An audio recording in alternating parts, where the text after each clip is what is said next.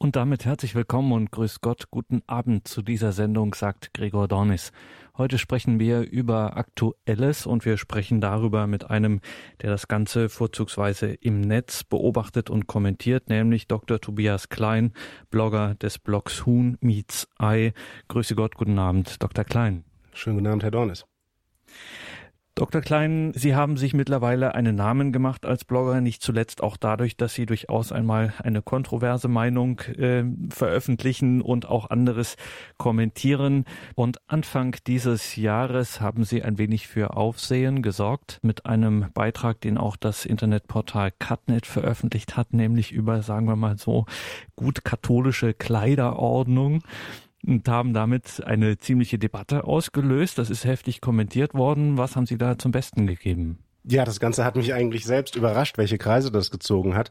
Äh, ursprünglich hatte ich auf meinem eigenen Blog im Januar schon äh, einen Artikel verfasst mit dem Titel Wer hat hier die Hosen an? Der ist also bei mir erschienen am 10.01. auf Hunmiets Ei der unmittelbare Anlass war, ich war in so einer Facebook-Diskussion in einer geschlossenen Gruppe auf Diskussionen über anständige Kleidung, was ist äh, anständige Kleidung für Christen, insbesondere für christliche Frauen, hineingeraten, in der dann unter anderem eigentlich zunächst nur am Rande die Aussage fiel, ja Frauen, äh, christliche Frauen sollten ja keine Hosen tragen, weil Hosen seien ja Männerkleidung und äh, das sei also unschicklich, wenn Frauen Männerkleidung tragen, ebenso wie umgekehrt, aber die umgekehrte Frage stellt sich wohl in der Praxis eher weniger. Und ich habe das zunächst eher skurril gefunden habe dann, weil es mich doch neugierig gemacht hat, ein bisschen recherchiert und habe festgestellt, es gibt da so offensichtlich ganze Zirkel, ganze Foren, für die das ein unglaublich wichtiges Thema ist, das Tragen von Männerkleidung, sprich Hosen, also für Frauen unschicklich sei. Und habe dann dazu relativ spontan, relativ aus dem Bauch heraus einen längeren Artikel geschrieben. Und dann ist äh, die Redaktion des äh, sich selbst so bezeichnenden katholischen Lifestyle-Magazins The Catwalk darauf aufmerksam geworden. Ja, ist eine ganz interessante Seite. Die gibt's auch, glaube ich, noch nicht so sehr lange. Ist halt praktisch damit angetreten, so äh, Mode- und Lifestyle-Fragen aus katholischer Sicht zu betrachten oder umgekehrt halt äh, die Frage zu stellen nach der Kompatibilität sozusagen von äh, Mode- und Lifestyle-Fragen mit dem katholischen Glauben. Und da äh, trat die Redaktion an mich heran, die fänden meinen Artikel ja ganz interessant und in etwas äh, gekürzt und überarbeiteter Form würden die den gern als Gastbeitrag übernehmen. Habe ich gesagt, oh prima, mache ich. Erstelle ich nochmal eine überarbeitete Fassung und die erschien dann dort am 18. Februar. Ich war vollkommen verblüfft davon, was für Reaktionen das hervorgerufen hat. Es gibt also allein unter dem Beitrag auf The Catwalk mittlerweile 100 Leserkommentare. Tags darauf wurde das dann noch von CutNet übernommen und löste da dann ebenfalls wieder sehr äh, kontroverse Diskussionen aus. Ich habe ursprünglich das Thema mehr oder weniger für witzig gehalten, aber offensichtlich äh, nehmen doch sehr viele Menschen die Fragestellung sehr ernst und haben dazu sehr dezidierte Meinungen. Das hat mich selbst überrascht. Also die Kommentare waren zum Teil derart kontrovers, die musste ich mir dann direkt notieren. Habe ich mir gedacht, kann man auch mal als Referenz benutzen. Ähm, was für ein schlimmer Finger ich bin, ein Verderber der katholischen Jugend. Äh, und äh, also ich kann da mal ein paar Kommentare zitieren. Es ist wirklich schön. Da hieß es dann zum Beispiel in den Leserkommentaren auf The Catwalk, gefährlicher Verführer der katholischen Jugend, lernt man diesen liberalen Katholizismus an der Universität. Kein Wunder, dass es mit Deutschland bergab geht. Dann wurde The Catwalk bezeichnet als widerliches Schweineportal. Wann wird euch endlich das Handwerk gelegt? Diese polarisierenden Beiträge sind jedenfalls nicht von oben inspiriert, sondern eine Ausgeburt der Hölle. Dieser Artikel ist ein Ärgernis für jeden Mann und jeder, der ihn weiter verbreitet, macht sich schuldig. Der Autor, also ich, wird eines Tages dafür zur Rechenschaft gezogen und für jedes Wort büßen müssen. Und äh, auch noch schön, dieser Artikel, dass Frauen jetzt Hosen tragen können, wie sie lustig sind, ist schlimmer als all der pornografische Dreck, den man sonst so im Netz findet. Wer seid ihr eigentlich, dass ihr euch rausnehmt, diese Sittenverderbnis zu propagieren? Da stellt sich jetzt die Frage, was habe ich da eigentlich Schlimmes geschrieben? Ja, frage ich mich, was haben Sie denn so Schlimmes geschrieben? Was war denn Ihre Grundthese? Die Grundthese, knapp zusammengefasst, ist eigentlich, dass die Frage, was anständige Kleidung sei, innerhalb gewisser Grenzen, die eigentlich das natürliche Schamgefühl vorgibt, durchaus äh, historisch veränderbar äh, und äh, gesellschaftlich konventionell sind. Und ähm, dass man eigentlich äh, relativ gut daran tut, ja, sich an dem zu orientieren, was so gesamtgesellschaftlich als akzeptabel gilt, wenn man selbst da, äh, sagen wir mal, etwas konservativere Maßstäbe für sich befolgt, dann hat sicherlich niemand ein Problem damit. Aber es ist doch problematisch, das auch allen anderen vorschreiben zu wollen. In der heutigen Credo-Sendung sprechen wir mit dem Blogger Tobias Klein vom Blog Huhn Meets Eye über Aktuelles, tragen hier einiges zusammen und wenn wir einen Blogger hier zu Gast haben, dann müssen wir natürlich darüber sprechen, hauptsächlich was sich so derzeit im Netz abspielt und in der Facebook-Community, Dr. Klein, gibt es ein Bistum, ein neues deutsches Bistum, das Bistum Gnadensuhl. Klären Sie uns auf, was ist das für ein Bistum? Ja, also am 15. Februar, ich habe das vorhin nochmal nachgelesen, am 15. Februar ist also die Facebook-Seite des Bistum Gnadensuhl online gegangen. Da fragt man sich natürlich zunächst mal, also die meisten Menschen haben wahrscheinlich von einem Ort namens Gnadensuhl, geschweige denn davon, dass es dort ein Bistum gibt, noch nie etwas gehört. Die Redaktion selbst erklärt dazu, ähm, das habe damit zu tun, dass äh, Gnadensuhl zur Kirchenprovinz des Erzbistums Bielefeld gehört und dass äh, es Bielefeld angeblich gar nicht gäbe. Das ist ja auch so ein, ein moderner Mythos, der auch gerade im Internet sehr viel kursiert und äh, damit sei also quasi auch die Existenz von Gnadensuhl ebenso in Zweifel gezogen worden. Die äh, Redaktion besteht aber darauf, dass, äh, dass es äh, selbstverständlich ein Gerücht sei, dass es dieses Bistum gar nicht gäbe und jeder könne doch selbst einfach mal Gnadensuhl bei Google Maps eingeben. Was für Beiträge gibt es vom Bistum Gnadensuhl. Was erfährt man auf der Facebook-Seite? Nun ja, das äh, Bistum Gnadensuhl ist laut Aussage der Redaktion äh, angetreten, um sich von dem, was die ähm, Social Media Redaktionen anderer Bistümer so auf die Beine stellen, abzuheben durch einerseits durch größere spirituelle Tiefe, sagen wir mal so. Es gibt da zum Beispiel täglich oder annähernd täglich ein sehr schönes Gebet zur Nacht, in der Regel dann auch mit äh, entsprechenden äh, sehr schönen, kunstgeschichtlich wertvollen Meditationsbildern dazu. Andererseits ist aber natürlich auch ein ganz wichtiger Aspekt dieser Seite, dass man sich selbst auch mit einem gewissen Humor betrachtet. Also es erscheint durchaus dann auch gerne mal humoristische Beiträge der Art, dass beispielsweise auf dem Speicher einer Kirche im Bistum Gnadensuhl Artefakte aufgetaucht seien, von denen man sich nicht vorstellen kann, wofür die überhaupt mal benutzt worden seien, wie zum Beispiel eine Ringbuchklatte und eine Regenbogenstola. Also das Ganze ist natürlich äh, mit einem erheblichen Augenzwinkern zu betrachten, was auf dieser Seite erscheint, aber es ist, äh, hat auch schon stets einen durchaus ernst gemeinten Hintergrund. Äh, ziemliche Kreise gezogen. Im Netz hat beispielsweise ein Interview mit dem Bischof von Gnadensuhl, Dr. Bernhard Osterhagen, geschrieben mit OE, das ist ein westfälisches Dehnungs-E, Osterhagen. Das ist unter anderem dann auch von äh, Cutnet übernommen worden, also den Artikel findet man dann auch im Netz relativ leicht unter der Überschrift Gott wirkt in der Kirche schon vergessen.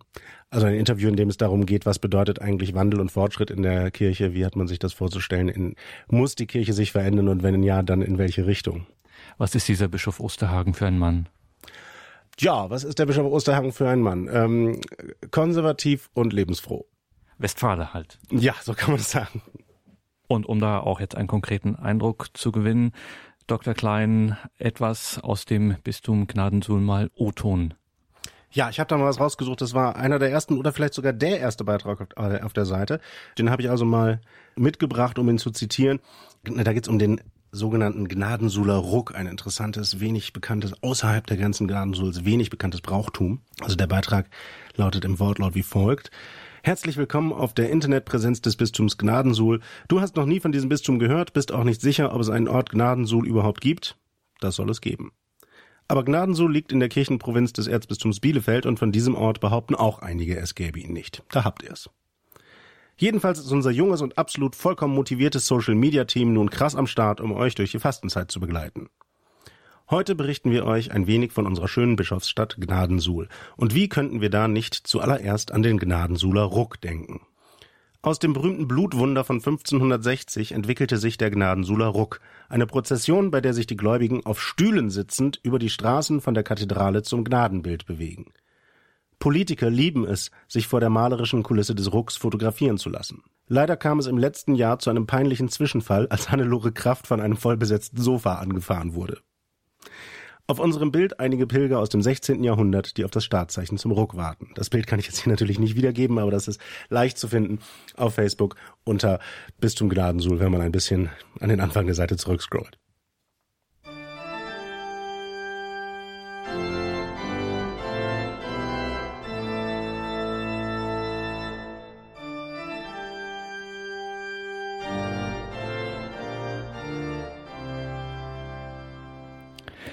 In dieser Sendung sprechen wir über Aktuelles, insbesondere über Aktuelles im Netz, was da so zu beobachten ist, beziehungsweise was unser heutiger Gast, Dr. Tobias Klein, Blogger aus Berlin, beobachtet. Und es liegt schon ein paar Tage zurück zugegeben, aber es war Valentinstag und Sie haben auf Ihrem Blog Dr. Klein, Hun meets Ei, haben Sie einen Beitrag zum Valentinstag ähm, veröffentlicht und da einige Beobachtungen gemacht. Was waren das für Beobachtungen?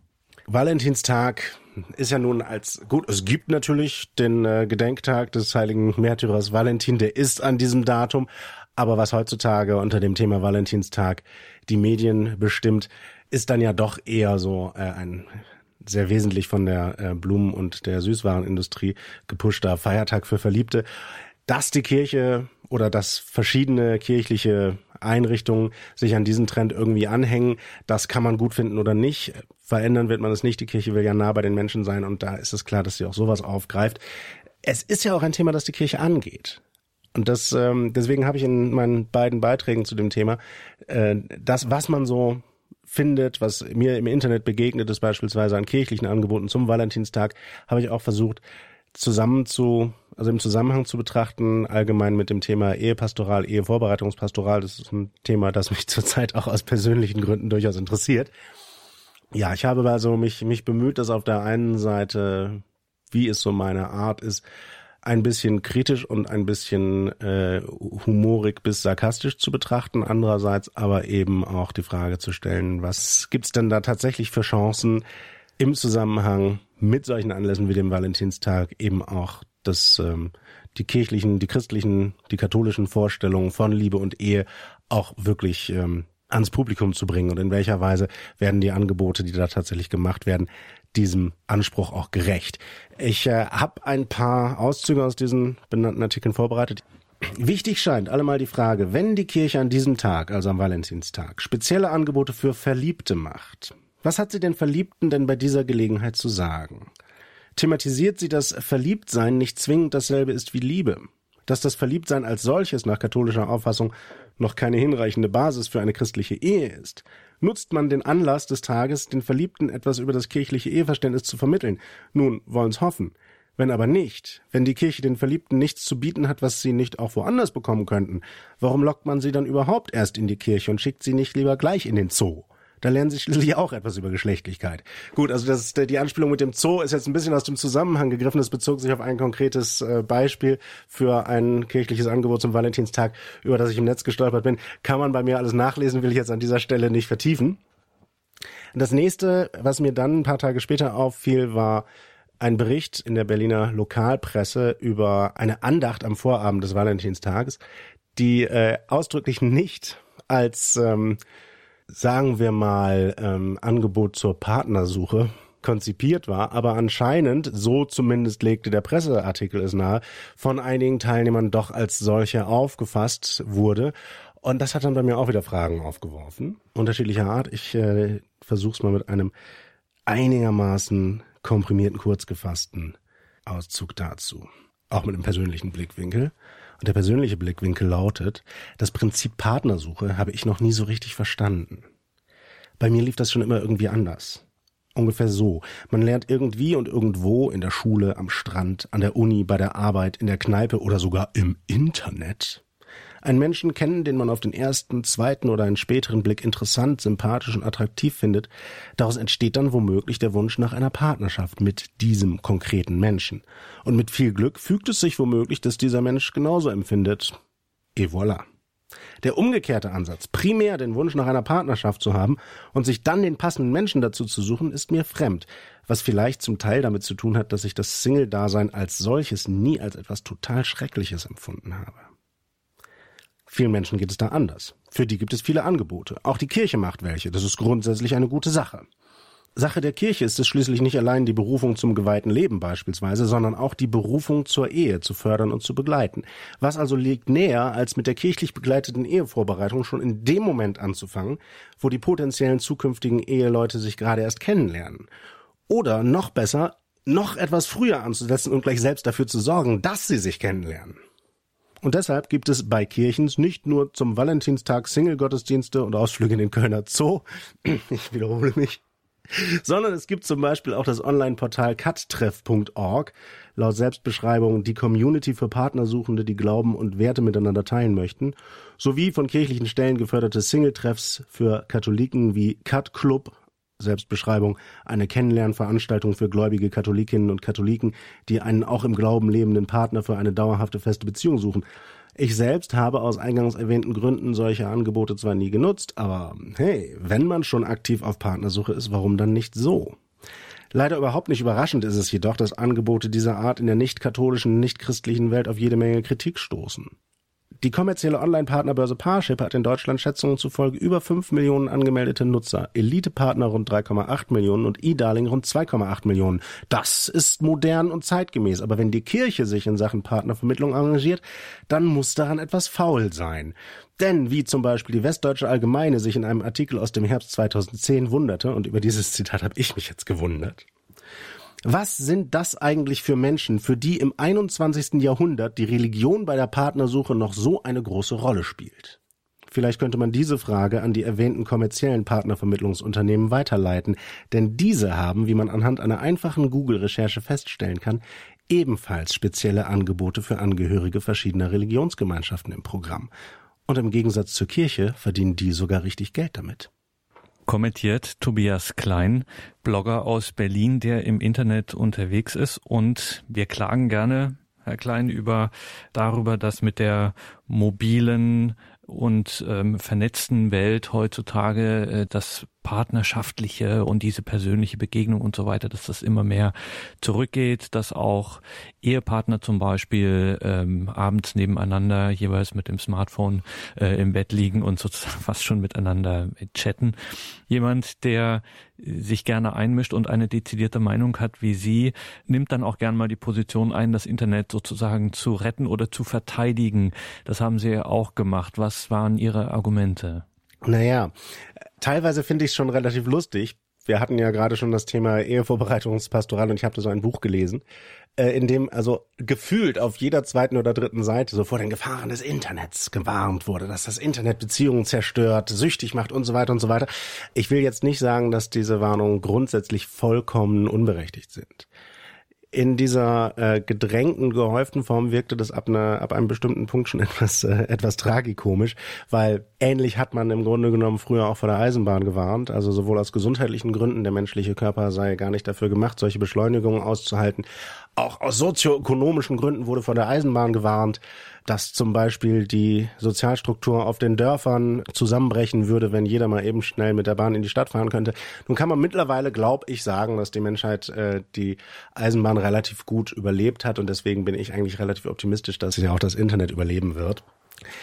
Ein anderer Grund, warum ich das so tragikomisch finde, ist, dass diejenigen, also vielfach, und das betrifft jetzt sowohl äh, kirchliche Stellen als auch ganz andere Bereiche, ja das Internet schon auch nutzen.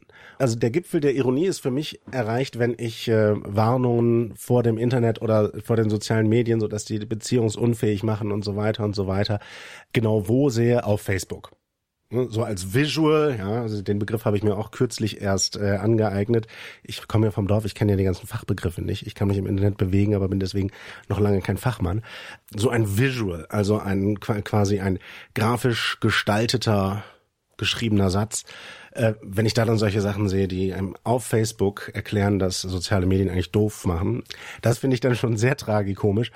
Der Hintergrund ist ja relativ klar. Es gibt da äh, offensichtlich ähm, soziale Initiativen und dazu gehören eben auch häufig auch kirchliche Stellen, die auf der einen Seite dem äh, ganzen Komplex neue Medien, Internet, äh, Facebook, Twitter und so weiter einerseits sehr kritisch gegenüberstehen und dementsprechend auch äh, da Berührungsängste haben, aber auf der anderen Seite ist ihnen sehr klar, sie kommen auch nicht drum rum, dass sie sich da irgendwie drin bewegen müssen. Ja, und ich denke mir, dass das Problem an der ganzen Geschichte ist, wenn man so an die Sache rangeht, so quasi der Meinung ist, okay, wir müssen uns da jetzt irgendwie, wir müssen da jetzt irgendwie Präsenz zeigen, aber eigentlich wollen wir das alles nicht. Das schlägt sich auch in der Qualität nieder.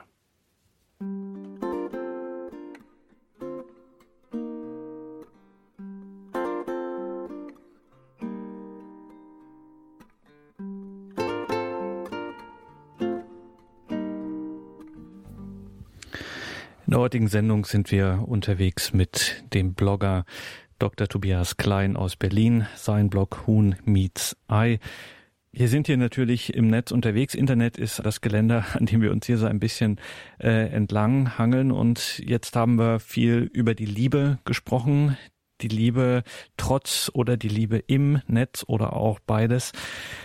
Dr. Klein, kehren wir mal auf die andere Seite zurück und zwar auf ein Thema, was derzeit äh, die Welt bewegt, bis hin zur ganz großen Politik, sogenannte Hate Speech, also auch ein Wort, was man nicht so wirklich übersetzen kann, äh, Hassrede, wir nennen es auch aufgrund der sozialen Netzwerke Hasskommentare. Auch Sie haben sich über dieses ähm, Phänomen die einen oder anderen Gedanken gemacht. Wie erleben Sie diese Kultur, die sich immer weiter ausbreitet, also mediale, öffentliche Denunzierung, Internet wird immer häufiger, insbesondere soziale Netzwerke werden immer häufiger auch Pranger äh, genannt, um dieses Phänomen zu beschreiben. Wie beobachten Sie das? Es hat ja, das ist ja auch so ein Internetphänomen, äh, irgendwo jeder seine eigene Filterblase.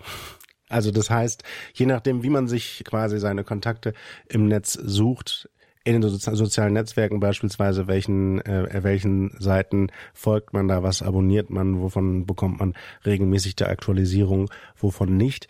Äh, das beeinflusst natürlich ganz stark, was man davon mitbekommt und was nicht. Ich zum Beispiel halte mich in der Regel eher fern von ähm, Kommentarspalten in, ähm, zu Berichten der äh, großen Medien, weil sich da nun wirklich alles tummelt. Und äh, wenn es äh, sich dann doch mal ergibt, dass ich da mal einen Blick reinwerfe oder sogar mich dazu hinreißen lasse, selbst dort einen Kommentar zu hinterlassen und dann entsprechend die Antworten bekomme, da wird mir dann schon teilweise ein bisschen unheimlich zumute. Erstens äh, generell bei dem Umgangston, der da herrscht, und dann vor allem auch eine Polarisierung, so eine Lagerbildung, die auch zu ganz unheimlichen Beißreflexen führt dass offensichtlich, also bei einer Vielzahl von Themen, ob das jetzt ausgesprochen politische Themen sind oder sagen wir mal metapolitische, gesellschaftliche Themen.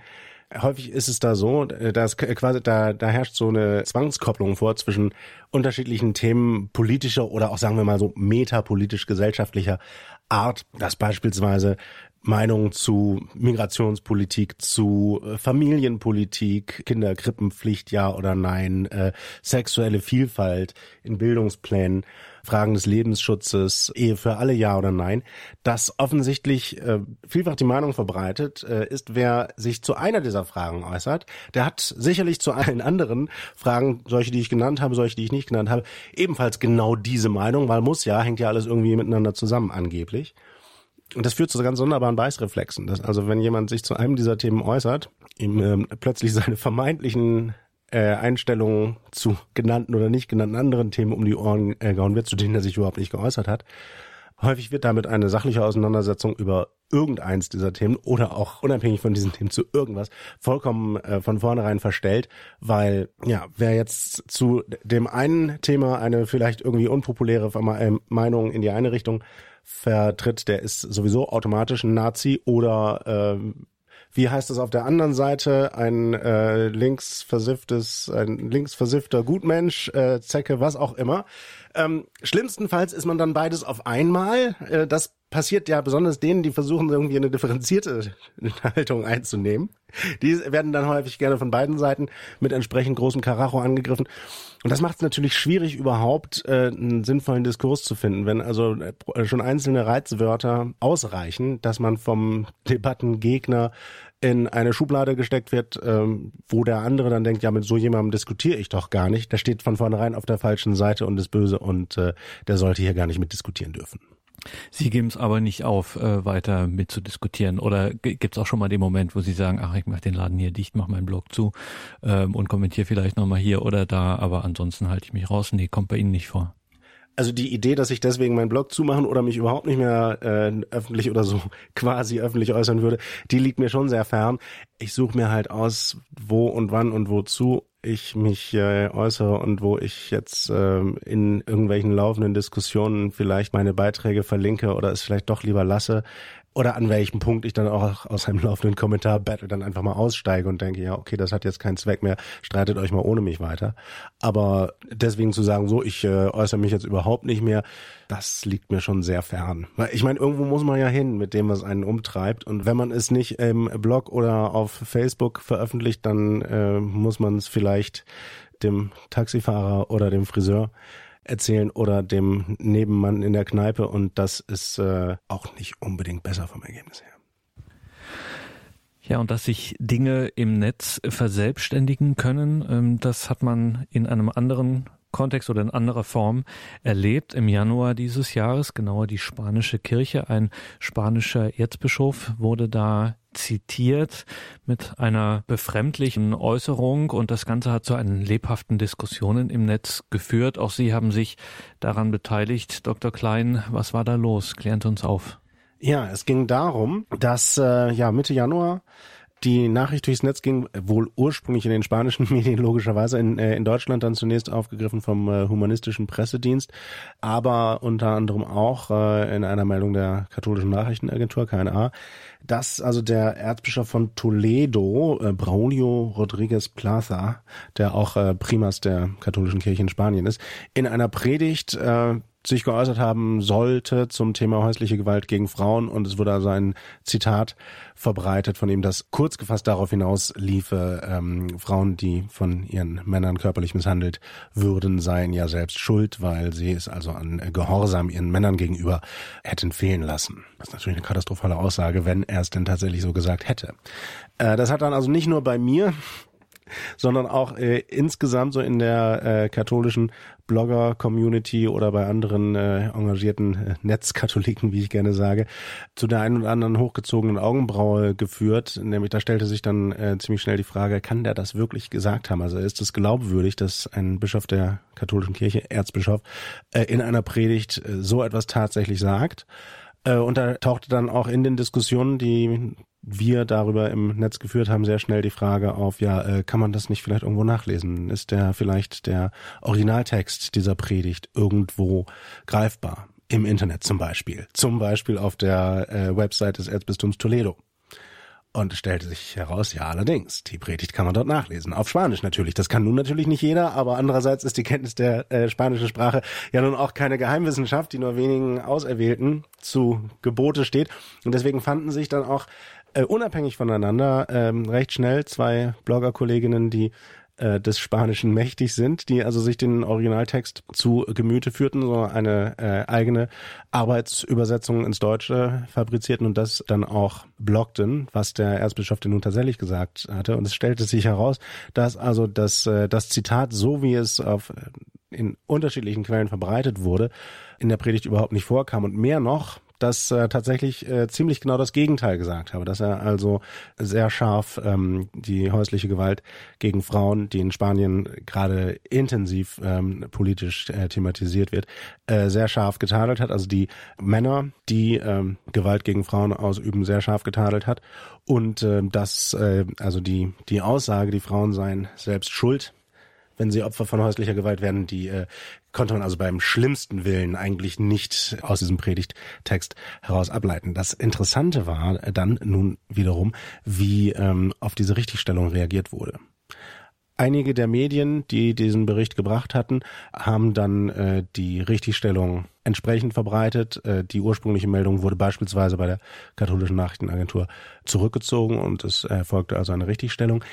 Etwas anders sah es aus bei denjenigen, die dieses angebliche Zitat, das dann inzwischen auch in Form eines Memes äh, verbreitet wurde, also mit einem ähm, Bild des Bischofs mit dem angeblichen Zitat als Bildtext, enorme Kreise gezogen hat, also hundertfach, tausendfach geteilt in sozialen Netzwerken also viele von denjenigen, die ähm, das äh, weiter verbreitet hatten, ähm, so äh, mit der Absicht so zu zeigen, da sieht man mal wieder, wie frauenfeindlich die katholische Kirche ist, ähm, wie die dann auf diese Richtigstellung reagierten. Das war sehr interessant. Da gab es also im Wesentlichen zwei Reaktionsschemata. Das erste, so die erste spontane Reaktion war, äh, die Quelle der Richtigstellung anzuzweifeln. So, ja, das angebliche Zitat ist ja schließlich in allen möglichen äh, als seriös geltenden Medien nachlesbar und jetzt sind da irgendwie zwei obskure Blogs, die behaupten, da steht aber ganz was anderes drin. Äh, da kann ja jeder, das kann ja jeder behaupten. So, das ist ja keine, das ist ja keine seriöse Quelle. Dann so auch äh, darauf verweisen, ja Moment, aber die Originalquelle, die Originalquelle ist da verlinkt und wer Spanisch kann, der kann es nachlesen und wer äh, kein Spanisch kann und der Übersetzung der Bloggerin nicht vertraut, der kann ja jemanden fragen, der Spanisch kann.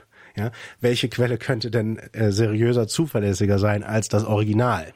Darauf ähm, wusste dann manch einer nicht so richtig viel zu sagen. Der nächste Schritt war dann, wenn also dann irgendwie doch anerkannt wurde, ja, es handelte sich wohl doch um eine Falschmeldung, war dann so der nächste Schritt der Selbstrechtfertigung, ja, aber es hätte ja sein können. Äh, gut, vielleicht hat er es nicht gesagt, aber hätte ja sein können. Und dieses hätte ja sein können, ähm, macht einen sehr interessanten Zirkelschluss deutlich. Also auf der einen Seite wird ein fingiertes Zitat herangezogen als Beweis dafür, äh, wie frauenfeindlich die katholische Kirche sei. Im Umkehrschluss wird aber dann behauptet, er, äh, weil die katholische Kirche ja so frauenfeindlich sei, sei dieses Zitat glaubwürdig. Also da kommt man nicht mehr raus. Das ist also, da hat man es mit einem so geschlossenen Weltbild zu tun, da kommt man mit Argumenten nicht mehr gegen an. Und äh, Sie, Dr. Klein, äh, schätzen das offene Wort und auch durchaus die eine oder andere subtile oder auch offene Spitze mal. Sie machen sich aber auch selber angreifbar und kriegen das auch ab und an zu spüren. Und insbesondere sind Sie, das müssen wir einfach auch in dieser Sendung nochmal äh, zum Thema machen, immer wieder an kirchlichen Themen, an Themen des Glaubens dran. Könnte man ja sagen, das ist jetzt aber meine Privatangelegenheit und äh, das mache ich mal nicht in der Öffentlichkeit. Sie gehen damit aber schon ziemlich offensiv äh, nach draußen, wenn Sie Vorgänge zum Beispiel in Ihrer Heimatgemeinde beobachten oder wenn es äh, einen Beitrag äh, gibt über Kirchenräume oder ähnliches. Wieso eigentlich? Wieso ist Ihnen dieses, wo man sagt, das gehört jetzt eher doch in meinem privaten, persönlichen Bereich, warum ist Ihnen das so wichtig? Ja, gut, dazu ließe sich mehrere sagen. Also zum einen äh, hat, dass ich mich gerade zu solchen Themen häufig auch sehr dezidiert äußere, das hat äh, zum einen damit zu tun, dass meiner Auffassung nach äh, Glaubensfragen eben gerade keine Privatsache sind. Das, ich weiß, dass es heute vielfach anders gesehen wird. Es steht beispielsweise, nein, keine Parteinamen so kurz vor der Landtagswahl. Ich sage das jetzt nicht. Also es ist bekannt, dass, ähm, dass das von mancher Seite aus entschieden anders gesehen wird, dass also Fragen des religiösen Glaubens nicht in die Öffentlichkeit gehören. Ich halte das vom Ansatz her für falsch. Äh, ich denke, religiöse Fragen sind ihrer Natur, ihrem Wesen nach Fragen, die in die Öffentlichkeit gehören. Was jetzt Themen angeht, die tatsächlich sehr stark aus der persönlichen Beobachtung überhaupt äh, für mich zum Thema werden, Gut, das hat wiederum zwei Seiten. Einerseits ist es natürlich so, das ganze Konzept des Blogs als Medium hat ja ursprünglich mal angefangen, wobei ich das so genau gar nicht sagen kann, so lange bin ich ja noch nicht dabei.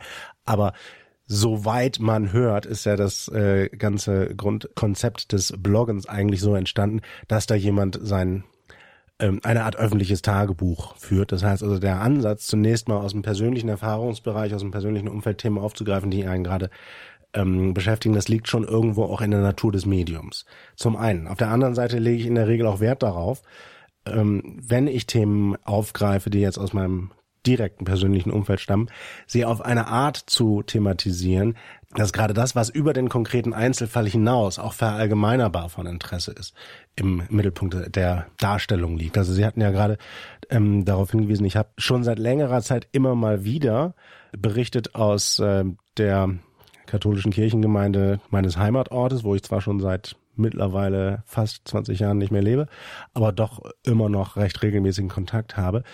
Natürlich hat mich das Thema zunächst mal, was da passiert ist, ähm, Vorgänge, die also in der Kirchengemeinde zu erheblichen Konflikten geführt haben, zum äh, Rücktritt des Pfarreirates, dann zum Rücktritt des Pfarrers und so weiter. Jetzt ist gerade ein neuer Pfarrer benannt worden, der im Mai in sein Amt eingeführt werden soll.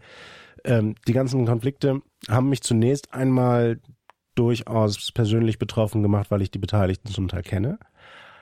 Aber der nächste Schritt, der dann für mich eigentlich der wichtigere war, dabei das Ganze öffentlich zu thematisieren, war, dass ich äh, den Eindruck hatte, da sieht man Mechanismen am Werk, die es genauso auch woanders gibt, die jetzt also im Großen und Ganzen sich nicht auf diesen einen konkreten Fall beschränken. Natürlich gibt es da immer ortsspezifische Konflikte, die, äh, die es genau so nur genau dort gibt, aber es spielt halt auch vieles eine Rolle, das sind strukturelle Probleme, die findet man überall. Das ist mir gerade von meinen Lesern vielfach mitgeteilt worden in Kommentaren, direkt im Blog, in Kommentaren auf Facebook, im persönlichen Gespräch.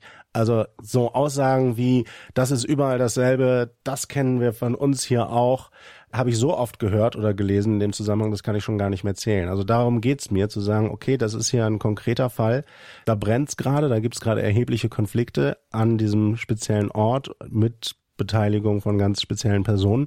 Aber dahinter stecken eben Konflikte, die gibt's genauso woanders auch. Da stecken, das hat strukturelle Ursachen, die man schon allein deshalb thematisieren sollte, weil sie sich eben im Ganzen nicht nur konkret für diesen Einzelfall vor Ort lösen lassen, sondern das muss man auf, in einem größeren Zusammenhang betrachten. Dazu ein kleiner Auszug aus einem meiner jüngeren Artikel über diese Vorgänge. Worauf will ich hinaus?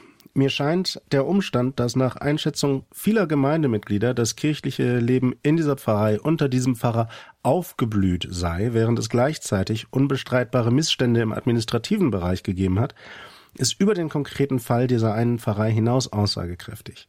Sicher ist das Ausmaß der Eskalation der Konflikte innerhalb der Gemeinde ein besonders dramatischer Fall, und sicher hat dies vielschichtige Ursachen, die zumindest zum Teil ortsspezifisch sind.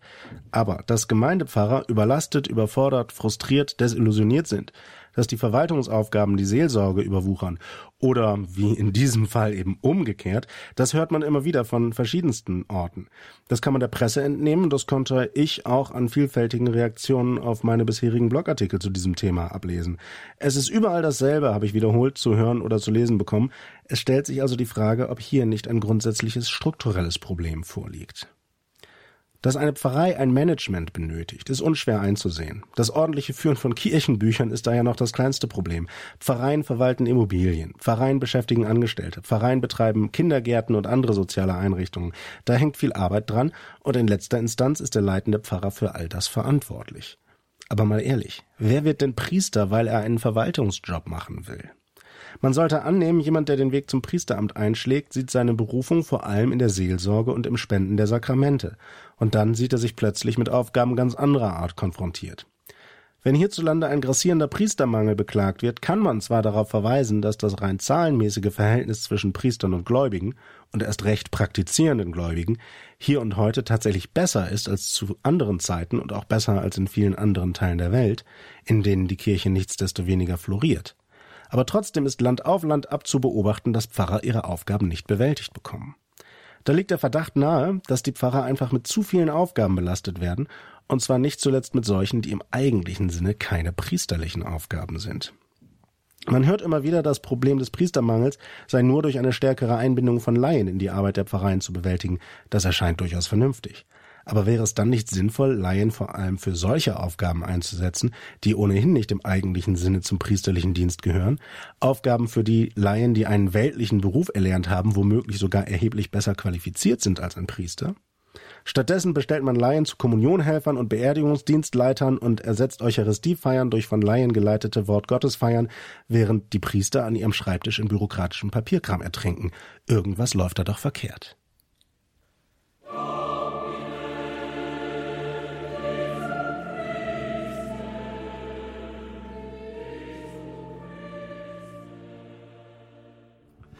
Sie haben eingeschaltet bei Radio Horeb und Radio Maria. Mein Name ist Gregor Dornis.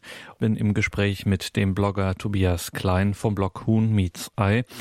Dr. Klein aus verschiedenen Gründen, die unter anderem auch mit Ihrem Studium in Verbindung äh, stehen.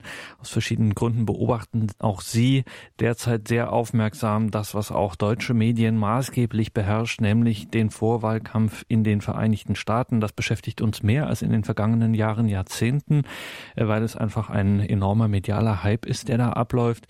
Wie beobachten Sie diese Berichterstattung darüber? Ja, ich finde es insgesamt sehr spannend, äh, gerade unter dem Aspekt, ich habe, da bin ich überwiegend über Twitter drauf gekommen. Ich habe jetzt äh, seit einiger Zeit äh, einige Nachrichtenquellen aus den USA direkt verfolgt und festgestellt, dass einem da doch vielfach ein sehr anderes Bild von den politischen Verhältnissen in den USA insgesamt und gerade auch äh, von dem dort ablaufenden Vorwahlkampf zur Präsidentschaftswahl ein sehr, sehr anderes Bild vermittelt wird, als das in den hiesigen Medien dargestellt wird. Und das hat mich neugierig gemacht, weil das bei mir so das ähm, grundsätzlich den Eindruck erweckt hat, da gibt es etwas an der Art, wie Politik gemacht wird, funktioniert, wahrgenommen wird in den USA, was wir als Europäer einfach nicht verstehen. Und das ist etwas, was jetzt nicht nur konkret auf dieses Thema bezogen, sondern ganz allgemein mich schon seit meinem Studium immer fasziniert, festzustellen, da gibt es etwas, was sich unserem gewohnten Denken so sehr entzieht, dass wir zwar glauben, es zu verstehen, aber in Wirklichkeit verstehen wir es nicht. Ja, deswegen, das ist ein Grund, warum ich diese Wahlkampfberichterstattung recht äh, interessiert und aufmerksam verfolge. Abgesehen davon natürlich, dass das ein Thema ist, das auch uns betrifft. Also der äh, Präsident der USA, wer auch immer das jetzt demnächst wird, hat natürlich weltpolitisch eine Rolle, die sich zwangsläufig auf uns auswirken wird. Insofern ist das natürlich ein wichtiges Thema. Und es ist ein unheimlich spannendes Thema, weil dann doch in diesem Jahr, in dem gerade laufenden Wahlzyklus, vieles nochmal ganz anders ist als bei früheren Wahlen ein ganz zentraler Fokus, nämlich die Bewerbung der Run gerade von Donald Trump. Machen wir es mal einfach an diesem Beispiel konkret. Was ereignet sich da? Ja, im Grunde genommen ist es äh, fast unglaublich, wenn man sich jetzt mal die Fernsehdebatten, gerade so die letzten zwei äh, öffentlichen Fernsehdebatten der republikanischen Bewerber um die Präsidentschaftskandidatur anschaut. Äh, da muss man sich im Grunde genommen an den Kopf fassen, wie da äh, ein Donald Trump, wie der sich da aufführt dass so jemand als Bewerber um ein politisches Amt, jetzt auch noch um so ein enorm wichtiges politisches Amt, überhaupt ernst genommen wird. Da, äh, da wundert man sich ja doch sehr. Äh, jemand, der offensichtlich ähm, zu inhaltlichen Fragen keinerlei Kompetenz hat, wirklich überhaupt nicht. Wenn er sich mal zu irgendwelchen inhaltlichen Fragen konkret äußern soll, kommt er sofort ins Schwimmen. Er betreibt seinen ganzen Wahlkampf eigentlich nur mit ähm, plumpen Parolen, Beschimpfungen seiner Gegner und wenn er sich dann mal ähm, konkret sachlich zu inhaltlichen Fragen äußern soll, kommt dabei entweder offensichtlicher Blödsinn heraus, wurde eben dann also in der laufenden Debatte anhand von Zahlen nachgewiesen wird, dass das alles einfach nicht stimmt, was er behauptet. Oder es kommt einfach vollkommen unklares ähm, Herumgerudere dabei heraus. Und das Komische ist, in der Wahrnehmung, gut, man darf das Ganze auch auf der anderen Seite nicht überschätzen. Also die äh, wirklich beinharten Trump-Anhänger sind, machen vielleicht sieben bis acht Prozent der äh, wahlberechtigten Bevölkerung in, der, in den USA aus. Aber das reicht offensichtlich, um ihn derzeit als äh, den aussichtsreichsten Kandidaten auf republikanischer Seite dastehen zu lassen. Da fragt man sich, wie kommt das? Aber wenn man sich äh, mal so die Reaktionen der Anhänger anschaut, auf Twitter beispielsweise, äh, das Komische ist, er wird wahrgenommen als jemand, der sagt, wie es ist. Und das ist überhaupt nicht der Fall. Im Gegenteil, genau das tut er nämlich nicht. Er wird wahrgenommen so unter dem Aspekt, endlich sagt's mal jemand also diesen Mechanismus, dass Leute, die wirklich äh, komplett substanzloses Zeug daherreden, wahrgenommen werden als so die Leute, die gegen das politische Establishment antreten, die endlich mal ähm, frischen Wind reinbringen, die endlich mal sagen, wie es ist. Und wenn man mal genau hinsieht, ist das Ganze vollkommen substanzlos. Also ähnliche Mechanismen haben wir hier ja auch durchaus. Wenn auch vielleicht nicht in diesem dramatischen Umfang, vielleicht weil es nicht so eine herausragende Person bei uns gibt, die so die, diese ganzen Reflexe auf sich vereinigt. Wobei man in den USA nun wieder sagen muss, wenn man jetzt mal auf dem vermeintlich anderen Ende des politischen Spektrums äh, schaut, bei den Demokraten ist Bernie Sanders so eine Figur, die aus ähnlichen Gründen äh, enorme Popularität gewonnen hat äh, in den letzten Monaten. Also als äh, quasi als der Gegenentwurf zu äh, Hillary Clinton, die so als, naja, nicht ganz zu Unrecht als äh, Verkörperung des äh, politischen Establishments, der bestehenden Ordnung des Systems wahrgenommen wird. Und da ist dann Bernie Sanders derjenige, auf äh, den diese oppositionellen Reflexe sich vereinigen. Und wenn man sich den mal anschaut, äh, okay, er unterscheidet sich von Donald Trump im Wesentlichen dadurch, dass er allem Anschein nach bedeutend intelligenter ist und mehr oder weniger gut in der Lage ist, vollständige Sätze zu formulieren. Aber ansonsten sind die sich ähnlicher, als man vielfach denkt. Inwiefern? Einerseits inhaltlich, das ist interessant, weil äh, Donald Trump wird ja aus hiesiger äh, Sicht äh, vielfach äh, pur als Rechtspopulist wahrgenommen, Rechtspopulist, Rechtsextremist, Nazi. Und dazu muss man sagen, natürlich hat er unter seinen Anhängern wirklich Leute, die sind, das kann man jetzt wirklich mal ohne polemische Übertreibung sagen, die sind einfach ganz glasklare Nazis, die gibt's unter seiner Anhängerschaft. Aber ansonsten, wenn man sich seine inhaltlichen Positionen anschaut, mal abgesehen von seiner sehr sehr, sehr radikalen Positionierung zur Einwanderungspolitik, dass er also die Grenze nach Mexiko dicht machen und möglichst alle illegalen Einwanderer, die es in den USA bereits gibt, abschieben will. Von dieser einen Position abgesehen und vielleicht noch, äh, wie er sich geäußert hat zum Thema Folter, Waterboarding und so weiter, Bekämpfung des Terrorismus, davon abgesehen sind die Positionen, die er vertritt, eigentlich gemessen am allgemeinen politischen Spektrum der USA eigentlich relativ links. Das wird hier gar nicht wahrgenommen. Also das betrifft zum Beispiel äh, Themen wie Sozialversicherung, Themen wie ähm, Waffengesetze, Abtreibung. Er hat zum Beispiel mehrfach ähm, den äh, Abtreibungsdienstleister Planned Parenthood ausdrücklich gelobt. Also innerhalb der Republikanischen Partei selbst gilt er eigentlich, wie gesagt, abgesehen von seiner Position in der Einwanderungsfrage eigentlich als relativ links und das schlägt sich auch in den Wahlergebnissen, in den Vorwahlergebnissen wieder. Dort, wo so der wirklich ausgeprägt konservative Teil der republikanischen Wählerschaft stark ist, da gewinnt Ted Cruz die Vorwahlen. Donald Trump äh, gewinnt da, wo die Republikaner Wählerschaft eher moderat, eher zur Mitte hin orientiert ist. Naja, und da gibt's dann in, inhaltlich durchaus, sofern man beim Wahlkampf von Donald Trump überhaupt von Inhalten sprechen kann. Die spielen ja häufig gar nicht so die große Rolle, sondern der Hauptakzent liegt ja da äh, eher darauf, dass er sich selbst so als den großen Macher, den erfolgreichen Geschäftsmann verkauft, der im Übrigen auch in Wirklichkeit nicht ist. Aber sofern es dann tatsächlich mal um Inhalte geht, unterscheidet er sich nicht so furchtbar sehr von äh, Bernie Sanders. Es äh, ging da mal ein Video rum in den sozialen Netzwerken unlängst, über das sich dann auch sehr lustig gemacht wurde, dass ähm, Donald Trump die Position von Bernie Sanders mit seinen eigenen verwechselt hat. Kurz gesagt, der TV-Moderator trug ihm einige Standpunkte zu verschiedenen gesellschaftspolitischen Fragen vor und fragte dann, ja, wer ist der Kandidat, der äh, diese Position vertritt? Und Donald Trump sagte, das bin ich. Und der Moderator sagte, nein, das ist Bernie Sanders. Und da schließt sich hier im Grunde der Kreis unseres heutigen Gesprächs. Dr. Klein, offensichtlich leben wir in einer Zeit, in der klassische Zuschreibungen nicht mehr so richtig funktionieren. Also am Anfang äh, unseres Gesprächs hatten wir äh, kurz Ihren Artikel, Ihren Beitrag zu, in Anführungszeichen, katholischer Kleiderordnung, wo Sie wahrgenommen wurden als jemand, der hier die guten Sitten verreist. In anderen Kontexten erleben Sie es selber, da gelten Sie als erzkonservativ oder ultrakonservativ, wie wir das nennen. Äh, also diese klassischen Rechts-Links-Schemata, die wir uns so angewöhnt haben, die funktionieren irgendwie nicht mehr, beziehungsweise in dem Maße, in dem die Zuschreibungen äh, schwieriger und uneindeutiger werden, umso mehr nimmt dieses Phänomen zu, dass man eben genau diese Zuschreibungen, diese Schubladen, wie das immer genannt wird, gerne nutzt. Wie ist denn das zu verstehen, dass dieses Phänomen so zunimmt? Ja gut, ganz simpel formuliert könnte man sagen, je, äh, je mehr die Orientierungslosigkeit zunimmt, umso mehr nimmt auch der Wunsch nach Orientierung zu. Also in dem Maße, wie die Realität komplexer wird, funktioniert so äh, der, der Versuch der Orientierung, indem man alles äh, möglichst eindeutig irgendwelchen Lagern zuordnet, eben nur durch ganz äh, grobe Vereinfachung und Verzerrung, die dann eben den, den tatsächlichen Positionen überhaupt nicht mehr gerecht wird. Ich habe ja vorhin schon kurz angesprochen, so diese Zwangskopplung, dass also vorausgesetzt wird, jemand, der sich in einer Frage so oder so positioniert, der müsse dann zwangsläufig bei Thema B, C und D ebenfalls eine bestimmte Position vertreten. Das äh, gehöre irgendwie alles zusammen, das gehe gar nicht anders. Dass ich hatte da auch schon persönlich sehr ähm, heftige Debatten zu dem Thema. Da wurde mir dann erklärt, nein, dass äh, es, es gäbe da emanzipatorische Zusammenhänge. Also wer ähm, ganz simpel, ganz platt, wer sich äh, gegen Rassismus engagiere, beispielsweise gegen Fremdenfeindlichkeit, der müsse zwangsläufig auch äh, für die Homo-Ehe und für ein Recht auf Abtreibung sein beispielsweise, weil äh, wer das eine will, das andere aber nicht, äh, das sei also inkonsequent, das könne nicht sein. Ihre Antwort darauf? Wieso ist es doch konsequent? Gut, also im, im, Detail müsste man da jetzt sehr weit ausholen, aber ich denke, dass äh, der grundsätzliche Punkt, an, an dem ich dann eben anderer Meinung bin, ist ja quasi ein, ein Gesamtkonzept von Menschenwürde.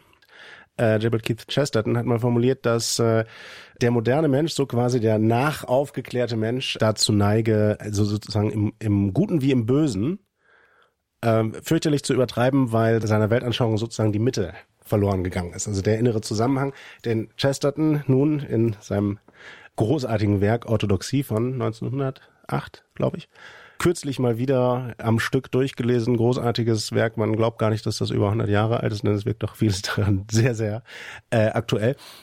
Gut, ähm, Chesterton, der ja nun dieses äh, Buch sehr wesentlich als quasi eine Apologie des katholischen Glaubens geschrieben hat, sieht natürlich die Mitte, die dem Menschen der Moderne verloren gegangen sei, im christlichen äh, Welt- und Menschenbild und sagt, in dem Moment, wo das verloren geht, wo das den Menschen nicht mehr präsent ist, dass äh, quasi alle Tugenden erst dadurch zu Tugenden werden, dass sie auf diese Mitte hin orientiert sind. In dem Moment, wo das verloren geht, sagt er, werden nicht nur äh, streifen nicht nur die Laster ähm, frei herum und richten Unheil an, sondern die Tugenden streifen ebenfalls frei herum und richten noch mehr Schaden an. Denn in dem Moment, wo äh, dem eigentlich moralisch Guten der Bezugspunkt verloren geht, hört es auch auf, gut zu sein hört es auf, eine Tugend zu sein.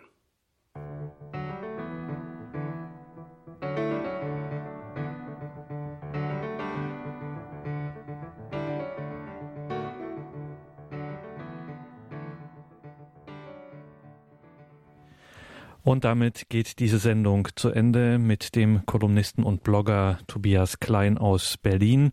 Schauen Sie auf seinen Blog. Huhn Meets Eye ist natürlich bei uns im Infofeld zur Sendung verlinkt, aber wenn Sie das googeln, spuckt Ihnen sofort die Suchmaschine diesen Blog aus. Huhn Meets Eye. Und jetzt haben wir viel von der Bloggertätigkeit von Tobias Klein gesprochen und sind hier im Netz unterwegs gewesen, aber aufmerksame Leser der Tagespost wissen es. Seit einiger Zeit ist Tobias Klein auch Kolumnist in der Tagespost und da wird es auch in Kürze einen Beitrag wieder von ihm geben über ein Thema, über das wir auch in dieser Sendung eben gesprochen haben, was wir hier angerissen haben, nämlich bestimmte Schemata der Zuschreibung, rechts, links, konservativ, liberal, was es da so gibt. Tobias Klein, danke zunächst für heute, für diese Sendung, von der es natürlich CD und Podcast geben wird in Kürze. Schauen Sie dazu auf horeb.org.